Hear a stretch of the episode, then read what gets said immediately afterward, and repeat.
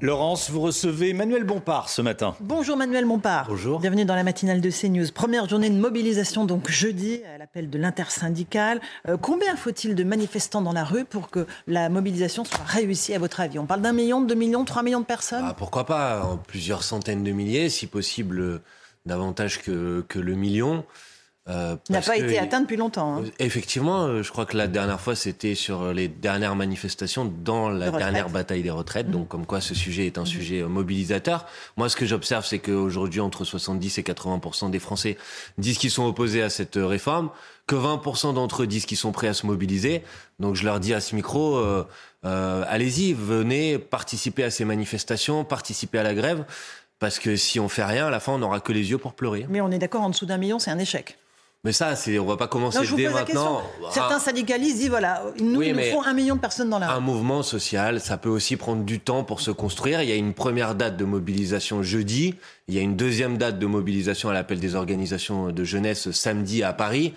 Je pense que c'est aussi la dynamique de ce mouvement qui en fera son, son, son succès. Et je pense que l'objectif, c'est d'obtenir tout simplement le retrait de cette réforme, qui est une réforme très minoritaire dans le pays. Et le gouvernement devrait euh, renoncer à passer en force sur ce sujet. Alors, il n'a pas l'air de vouloir renoncer, comme vous le savez. Euh, au contraire, il sarc sur le fait que c'est une réforme juste, qu'elle permettra de sauver le, le système des retraites. ce n'est pas vrai. Non, c'est faux. C'est pas vrai. Donc, d'abord, c'est une réforme qui est une réforme inutile.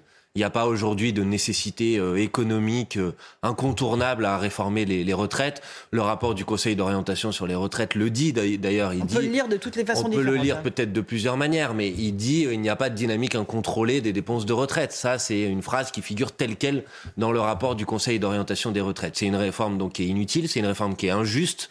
Injuste d'abord parce qu'elle va frapper en particulier les personnes qui euh, commencent à travailler le plus tôt, euh, qui vont donc devoir travailler euh, euh, davantage alors que parfois ils ont commencé à travailler à 16 ans, 17 ans, 18 ans.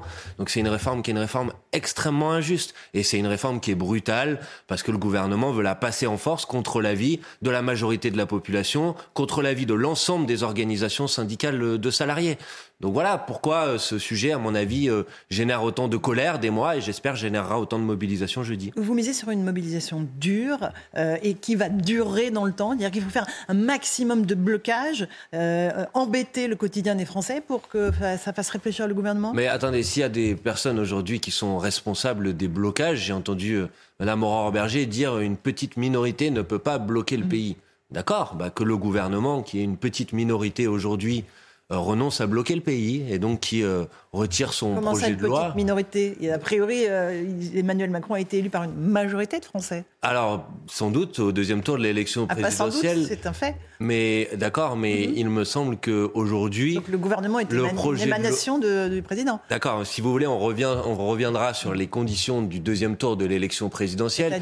Et vous saurez très bien que si, bien évidemment, Emmanuel Macron a gagné les élections présidentielles. Pas de remise en cause de sa légitimité. Personne ne peut le contester, mais vous admettrez l'idée qu'au deuxième tour, c'est les sondages qui le disent, à peu près une personne sur deux qui a voté pour lui n'a pas voté en adhésion à son projet, a voté pour battre euh, Madame Le Pen. Et donc, mais ça ne lui a pas donné un non, mais certes. Mais c'est une petite musique de. Non, Encore mais. une fois, c'est pas, ils sont pas légitimes. En fait, si, il a été élu. Non, mais aucun d'entre nous n'a jamais contesté euh, la victoire euh, d'Emmanuel Macron au deuxième tour de l'élection présidentielle. Mais je conteste l'idée que cette euh, élection lui donne un mandat populaire pour réformer les retraites. Parce bah, que je pense dans son programme. Oui, d'accord, mais encore une fois, la moitié des Français qui ont voté pour lui au deuxième tour de l'élection présidentielle n'ont pas voté en adhésion à son programme. Ils le disent eux-mêmes. Et aujourd'hui, à la limite, allez, regardons le, la situation telle qu'elle est aujourd'hui. C'est pas moi. D'habitude, vous montrez les sondages de manière abondante. Entre 70 et 80% des Français, ils sont opposés. Ah oui, on les montre tous les jours, hein, ces sondages. Donc, à partir de ce moment-là, vous pouvez entendre l'idée que le gouvernement sur ce sujet est minoritaire. Alors, euh, oui, mais il est minoritaire, mais en même temps, il est, il est aux manettes. Et voilà. C'est d'ailleurs que la réforme va être votée euh, à coup sûr? Bah non. Euh, je, je, pense que l'enjeu de la mobilisation, c'est de faire en sorte qu'elle ne soit pas votée et donc qu'elle soit retirée. Et pour ça, il faut euh, faire en sorte que cette mobilisation, elle démarre très fort jeudi, qu'il y ait du monde. Et ensuite, c'est les salariés qui le décideront. Mais en tout cas, si les salariés décident de rentrer dans des mouvements de grève qui sont des mouvements de grève reconductibles, en ce qui me concerne, et je crois euh, pouvoir le dire au nom de la France Insoumise, nous les soutiendrons. Euh, non, mais parce que je parlais des les LR. Est-ce que vous êtes sûr que tous les LR vont voter comme un seul homme pour cette réforme? Est-ce que même au sein de la majorité présidentielle, il n'y a pas des bah, nuances? Si, je pense qu'il y a des nuances. Je pense que tout le monde n'est pas à l'aise en Macronie avec ce texte. J'ai euh, cru voir euh, Madame Pompili, qui est membre de, de du groupe d'Emmanuel Macron à l'Assemblée nationale, dire qu'en l'état, elle ne voterait pas cette réforme. J'ai cru voir qu'un certain nombre de députés des Républicains disent qu'ils sont pas d'accord avec la réforme telle qu'elle est.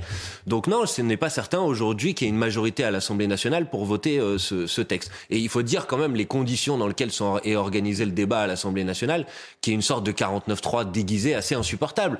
J'entends des, des, des, responsables de la majorité nous reprocher de vouloir faire de l'obstruction oui, ou je ne sais quoi. Vous avez déposé combien de milliers d'amendements Pour l'instant, il n'y a aucun amendement qui est déposé. Le texte de loi n'est pas encore déposé. Mais ce que j'observe pour l'instant, avant même que ce sujet existe, c'est que le gouvernement utilise une, manière, une méthode législative qui est euh, un projet de loi de finances rectificatif qui euh, limite les débats à 20 jours dans, euh, à 30 jours dans l'hémicycle et à 50 jours en tout. Donc ça veut dire que, en vrai, de débat à l'Assemblée nationale sur ce texte des retraites, on va avoir sans doute 10-15 jours en séance plénière. Pour un sujet aussi important, c'est pas une méthode respectueuse d'un point de vue démocratique. À l'Assemblée, vous serez les seuls avec euh, la NUPS et, et, le Rassemblement national à voter contre, on est d'accord Bah nous on votera contre, ça ça me paraît être une évidence. L'ensemble des formations politiques de la NUPES et peut-être certains euh, députés euh, des Républicains ou de la majorité, ça c'est eux qui le diront. Le Rassemblement national votera contre. Euh, je crois que c'est ce qu'il a annoncé, effectivement. Euh, il ne faut pas que les élus du Rassemblement national viennent dans les cortèges? Mais ils ont dit qu'ils n'y participeraient pas, premièrement. Euh, deuxièmement, euh, ce n'est pas nouveau. Le Rassemblement national n'a jamais participé des mobilisations sociales qui s'organisent dans ce pays. Et il a toujours eu plutôt tendance à essayer de casser la mobilisation sociale en dénigrant les organisations syndicales. Je me rappelle de Jean-Marie Le Pen qui disait que les syndicalistes étaient des gréviculteurs. Bon, ça c'est une tendance assez lourde du Rassemblement national. Donc euh, je, crois que les organisations syndicales ont dit les choses euh, précisément.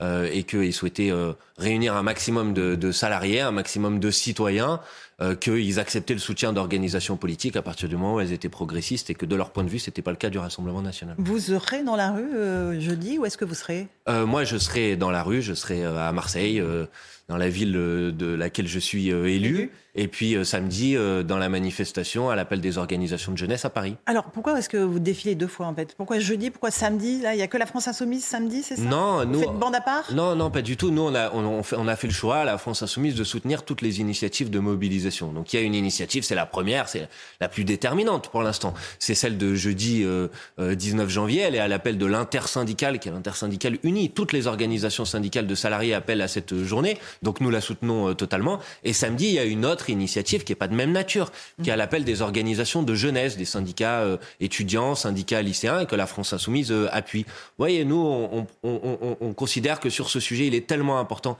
qu'il faut soutenir toutes les initiatives qui nous permettront euh, d'obtenir son retrait. Vous comprenez qu'à 18 ans, on manifeste pour sa retraite, qui est une idée assez lointaine, évidemment, quand on est jeune Oui, je, je, je le comprends, bien évidemment. C'est pas parce qu'on est jeune que d'abord on peut pas se préoccuper euh, du sort des autres, premièrement, au contraire. Vous y même. pensiez à votre retraite, vous, à 18 ans? Euh, à ma retraite à moi, peut-être pas, mais à l'idée que je me faisais de la justice sociale dans ce pays. Vous savez, il y a quelques jours, il y a un rapport qui a été publié par euh, l'ONG euh, Oxfam.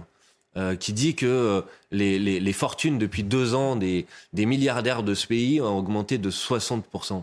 Que dans le même temps, au contraire, pour la grande majorité des Français, euh, le, le pouvoir d'achat a, a baissé. Donc ça, ça suffit- révolte les jeunes, en fait. mais, mais je pense qu'il y a dans la jeunesse, euh, et pas seulement dans la jeunesse, dans notre pays, qui est notre pays, qui a une tradition, une culture historique opposée à, à ces inégalités, qui est, qui est une culture d'égalité sociale. Et donc cette réforme des retraites, parce qu'elle veut faire reposer l'effort d'abord sur celles et ceux qui commencent à travailler euh, tôt. Hein, 25% des gens meurent avant 62 ans, 30% meurent avant 64 ans. Oui. Cette réforme, c'est des gens au cimetière avant la retraite de plus. C'est ça la réalité concrète de cette réforme. Bah ça, ça révolte une grande partie des gens, même ceux qui ne sont pas directement concernés. Euh, Encore un tout petit mot des mobilisations euh, de jeudi. La CGT Énergie promet même des coupures électriques ciblées. Elle dit qu'elle va aller euh, s'occuper, on va s'occuper d'eux en parlant de, de ceux qui votent la réforme. Ah, ils disent pas Ce que sont ça. des menaces? Ils disent pas que ça. D'abord, ils disent qu'ils vont aller discuter euh, avec euh, leurs élus, qu'ils vont chercher à les convaincre, qu'ils vont leur faire entendre un certain nombre d'arguments et qu'ensuite ils excluent pas un certain nombre d'autres formes d'action, y compris Mmh. des coupures d'électricité ciblées. Mais ça, ça leur appartient, les formes d'action qui sont les leurs. Mais ne comptez pas sur moi pour commencer à dénigrer ou à m'attaquer aux Ni organisations. Mmh. syndicales. Mais ce n'est pas de la violence, ça. Mais en l'occurrence, euh, moi j'ai toujours soutenu euh, toutes les formes d'action à partir du moment où elles ne franchissaient pas, bien évidemment, euh, euh, un, un seuil qui me paraît nécessaire de ne pas franchir dans le cadre d'un débat démocratique qui est la violence contre les personnes, la violence contre mm. les biens. Donc à partir de ce moment-là, ces formes d'action-là, même si elles sont radicales, à partir du moment où elles ne s'attaquent pas aux gens, me, me, me paraissent pas euh, incompréhensibles ou en tout cas ne comptez pas sur moi pour les condamner. Vous les, oui, vous les soutenez quoi, en gros. Bien évidemment. La, la violence dans les manifestations, vous la redoutez, je dis? Euh, je, je, Celle des groupuscules qui profitent souvent de ces grands rassemblements. C'est la euh, responsabilité. C'est la responsabilité des pouvoirs publics, du ministère de l'Intérieur, de faire en sorte que l'on puisse dans ce pays exercer un droit constitutionnel qui est le droit de pouvoir euh, manifester.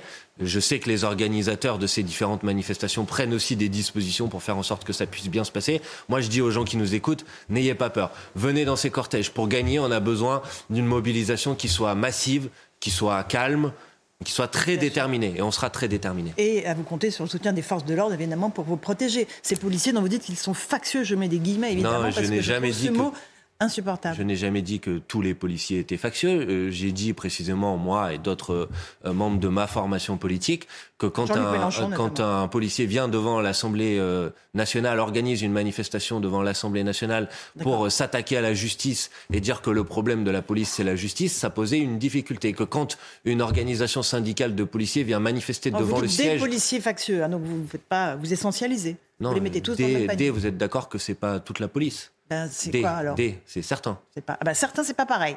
Bah, D, certains, excusez-moi. Certains, c'est pas pareil. Non, si vous voulez, on peut jouer sur les mots, mais moi, j'ai jamais dit que l'ensemble de la police était factieuse. Ça, c'est une caricature totale. Je dis juste qu'il me semble que dans un pays qui doit euh, travailler et, vivre dans une démocratie qui est apaisée, c'est pas sain quand euh, une organisation syndicale de policiers vient manifester devant le siège d'une organisation politique. Qui, va manifester dans les cortèges aussi. Un, problème. Les syndicats policiers ils en ont tout à, ils en ont tout parce à que fait. leur euh, retraite est aussi impactée par la. Ils en ont tout à fait le, droit et ils sont les bienvenus, bien évidemment. Un petit mot de Jean-Luc Mélenchon de ce qui se passe à la France insoumise. D'abord Jean-Luc Mélenchon, euh, qui visiblement ne veut pas lâcher l'affaire. Il se fait même menaçant sur son blog. Il dit serais-je candidat en 2027 Les talents ne manquent pas. Je serai disponible pour donner le coup de main. Bien sûr, ce sera seulement pour quelqu'un qui n'aura pas insulté euh, qui que ce soit dans nos rangs, ils n'y ont pas leur place, ou qui salit le moment pour se faire une place au soleil médiatique. Ils visent des gens de la France insoumise, ils visent euh, messieurs et mesdames Garrido, Autain, Là, c'est vous qui faites une interprétation non, non, mais ils visent de, qui, là ce qu'il dit. Ben, ça, c'est à lui qu'il faut poser la question, c'est pas moi qui ai écrit ces Non, mais attendez. Son bras droit. Non, mais il n'y a pas de bras droit, mais c'est pas grave, je le connais bien, ça, je le conteste pas. Euh, je vais juste vous dire, euh, premièrement. Mais il menace, là. Non, attendez, premièrement, je pense que 2027, faut, faut un peu euh, se calmer là. Hein. On est en début 2023, 2027, c'est bah, dans 4 ans. Parle de 2027. Non, non, c'est pas lui. C'est parce que vous l'interrogez à longueur de journée, vous, pas seulement directement vous, mais les journalistes. Est-ce que Jean-Luc Mélenchon vous serez candidat en 2027 Je pense que c'est à peu près pas le sujet du jour. Ça lui déplaît pas qu'on lui pose cette question. Ni des mois. Bah ça, euh, hein je suis pas sûr que ça ne lui déplaise pas. Je pense que Jean-Luc Mélenchon, bah, comme moi, il aspire à qu'on puisse euh, à la retraite euh, peut-être. Sujet de, de, non mais ça c'est alors ça c'est intéressant. C'est une mauvaise compréhension mm. de ce qu'est euh, la retraite. La retraite, ça, ça veut pas dire qu'on fait plus rien. Euh, ça veut dire qu'on a du temps libre. Même et, gens qui pas uniquement à travailler. Du, et pas uniquement du temps contraint. Mm. Donc euh, voilà, pour le reste, je pense que Jean-Luc Mélenchon, ce qu'il dit, et je, ce, ce, ce, à quoi je suis totalement d'accord, c'est que ce qui a fait la force de notre mouvement politique, euh, la France Insoumise, depuis maintenant euh, plusieurs années, et ce qui a permis une progression, c'est le collectif. Et là, il est en train de se la cohésion, la cohésion et l'unité. Et donc ne comptez pas sur moi pour ajouter aujourd'hui des phrases qui soient des phrases de division. Alors Clémentine Autain, Alexis Corbière, François Ruffin, Garrido, vous les avez tous dégagés euh, du comité politique, euh, du conseil politique. Ils n'étaient pas là à la réunion hier soir. Ils étaient là hier soir euh, c'était pas hier soir d'abord, bah, c'était hier euh, midi. Hier midi, ok. Euh, et pour le reste, ce n'est pas la même chose de demander si les gens étaient là ou si on les a dégagés. Vous voyez, là, c'est deux bah, choses qui sont des choses dégagés, hein. différentes. Non, mais précisément, il ne s'agit pas de dans ce conseil politique. il a été cadré, c'est une instance qui est en train de se mettre en place. Et dans cette instance, il y a un certain nombre de groupes politiques qui sont représentés. Et hier, par exemple, le groupe politique auquel appartient François Ruffin au sein de la France Insoumise était représenté. Le groupe politique auquel appartient Clémentine Autain au sein de la France Insoumise, mmh. s'appelle la gauche éco-socialiste, était représenté.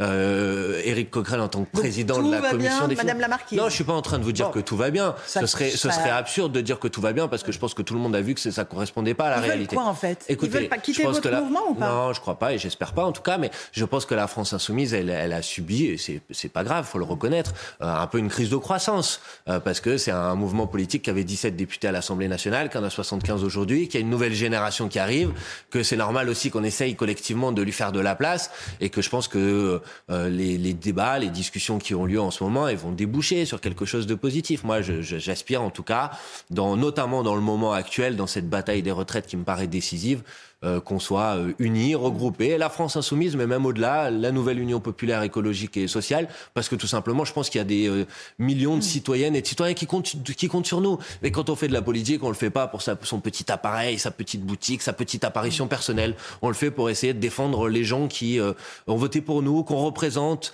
les personnes qui ont le plus de difficultés aujourd'hui face à l'inflation, les gens qui sont le plus menacés par ce report de l'âge de départ à la retraite. Moi, c'est à ces gens-là que je pense. Donc, j'ai pas envie de gaspiller, si vous voulez, mon temps euh, le message. Euh, euh, vous je ne sais pas si c'est entre les lignes, mais on je le lit bien. c'est assez franc.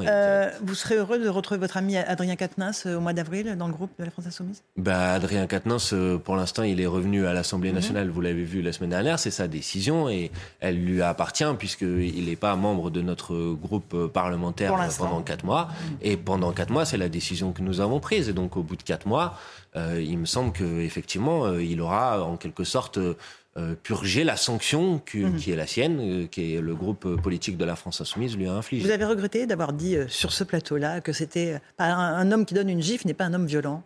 Je, pense si un homme qui donne une gifle à sa femme. Je, n'avais pas dit ça. Hein. Ben, je, n'ai jamais dit ça. Ben, justement, je voudrais pas que ce que j'ai mhm. dit à l'époque soit caricaturé. J'ai jamais dit ça. J'ai dit qu'une gifle n'était jamais acceptable. C'est ça exactement ce que j'ai dit. Ça ne veut pas dire qu'on est un homme violent. Non, non, c'est pas non plus ça que j'ai dit. Excusez-moi, Laurence Ferrari, il faut dire les choses précisément. J'ai dit qu'il y avait une gradation dans la violence, que ça pouvait être, c'est de la violence. Une gifle, c'est une violence, c'est incontournable.